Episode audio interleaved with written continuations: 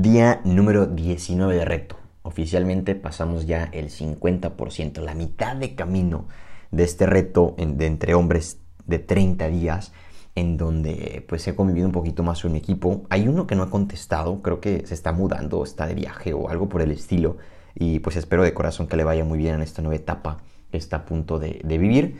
Eh, no sé si escuchar una puerta cerrándose, pues ya saben, son cosas que pasan en la vida diaria, aquí en la casa.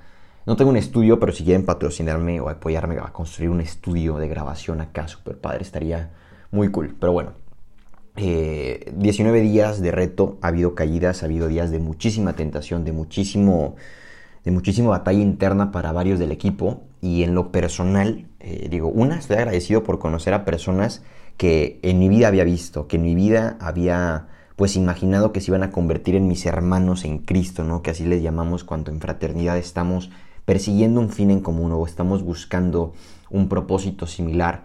Sí, somos de circunstancias de, ciudades distintas, pero tenemos un propósito en común que nos une. Y poco a poco hemos ido de la mano eh, a distancia, ¿verdad? Eh, pues buscando la manera de profundizar más en nuestra masculinidad, la manera de profundizar más en, esas heridas que la vida nos ha dejado, que incluso nuestros papás ¿no? nos han podido ocasionar de manera inconsciente, pero que nosotros debemos ser conscientes de que tenemos que sanarlas, que debemos de trabajarlas y que eso nos puede hacer o más, más fuertes y nos puede ayudar a, vivir mejor, ¿no? Entonces, han sido muchos aprendizajes, muchos cuestionamientos también, como se han de imaginar.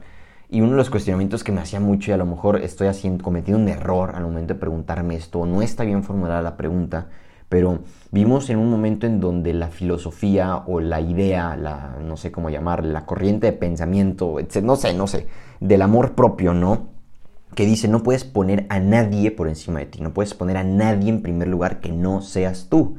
Y digo, es válido, como reconocer nuestro valor, como reconocer pues quiénes somos y, y que nadie puede aplastarnos ni pasar por encima de nosotros. Pero a veces me entra la duda que pareciera que el amor propio y la idea de la religión está peleada. Porque el amor propio dice, tú tienes que estar siempre, siempre, absolutamente siempre y sin ninguna excepción en primer lugar. Pero la iglesia o la religión te dice, no, ponerte, ponerte en primer lugar no siempre es bueno. Tienes que pensar en el otro, tienes que pensar en el prójimo, tienes que entregarte al otro, ¿no? Y, y entra en conflicto mi cabeza y digo, entonces, ¿qué es lo que tengo que hacer? Eh, se grabó un episodio recientemente con Diego Estrada de Tu vida es increíble, que busca mucho esta, esta parte de vivir sin máscaras, de vivir de manera auténtica. Y algo que él me dijo en este episodio que no ha salido en esta fecha, pero que ya lo van a escuchar en un futuro y a lo mejor antes de que escuchen esto, ¿no? Está bien raro el juego de tiempos que luego se anda manejando por aquí, pero bueno. Él decía de abre tu corazón con quien se haya ganado el derecho de conocerlo. Abre tu corazón con las personas, aquellas que tengan el, derecho de saber lo que estás pasando, ¿no? ¿Y a qué voy con esto? Phil Barrera. Eh, muchas veces ponemos por encima otras personas que no debería de estar por encima de nosotros, hablando sobre este punto de la religión, ¿no? De a veces como desvivirte por otra persona no está tan mal si es la persona indicada es lo que yo pienso, es lo que yo traigo en la cabeza ahorita y es como el juicio, la conclusión a la que he llegado en estos días. Que el amor propio sí te dice, a ver, tienes que ponerte en primer lugar y vamos a poner un ejemplo para que pues, nos quede más claro y a lo mejor podamos llevar esto al diálogo cuando se pueda y, me puedas compartir qué piensas, qué opinas. Cuando vas en un avión y nos dicen, si en caso de que la cabina se llega a despresurizar y vienes con un niño, pues van a, a caer las, las máscaras de oxígeno y te preguntan, Tú que vienes con un menor de edad, con un niño que depende de ti, ¿a quién le debes de poner la mascarilla primero? Algunas personas contestaron al niño, otros contestaron pues a mí primero. La respuesta, aunque se escuche un poco egoísta, si tú vas con un niño menor a ti, un, niño que es de, no sé, 5 o 10 años, no sé, y en caso de que llegue a haber este accidente en el avión, tú como adulto tienes que ponerte la máscara primero y después ponérsela al niño. A eso se refiere con sálvate tú primero. Se escucha un poco feo, pero a ver, el niño depende de ti. Entonces, si tú no te salvas primero, ¿cómo vas a salvar al niño después?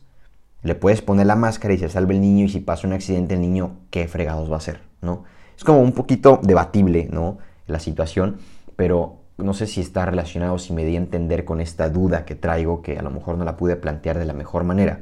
pero creo que sí está muy estoy de acuerdo con las dos posturas, ¿no? Como de reconocer nuestro valor, ponernos como en primer lugar, de ser los protagonistas de nuestra vida, como nos han dicho, pero también ser muy conscientes que vivimos en comunidad, que vivimos en sociedad y que nuestras acciones pueden afectar o pueden impactar de manera positiva a quienes nos rodean.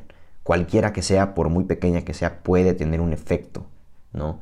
Entonces, considerar que sí somos los protagonistas, pero que también hay más integrantes en esta película de la vida, debe de ser una pieza, una parte fundamental de cómo vivimos. Entonces, creo que esa es la reflexión mía que hago hasta en este día 19.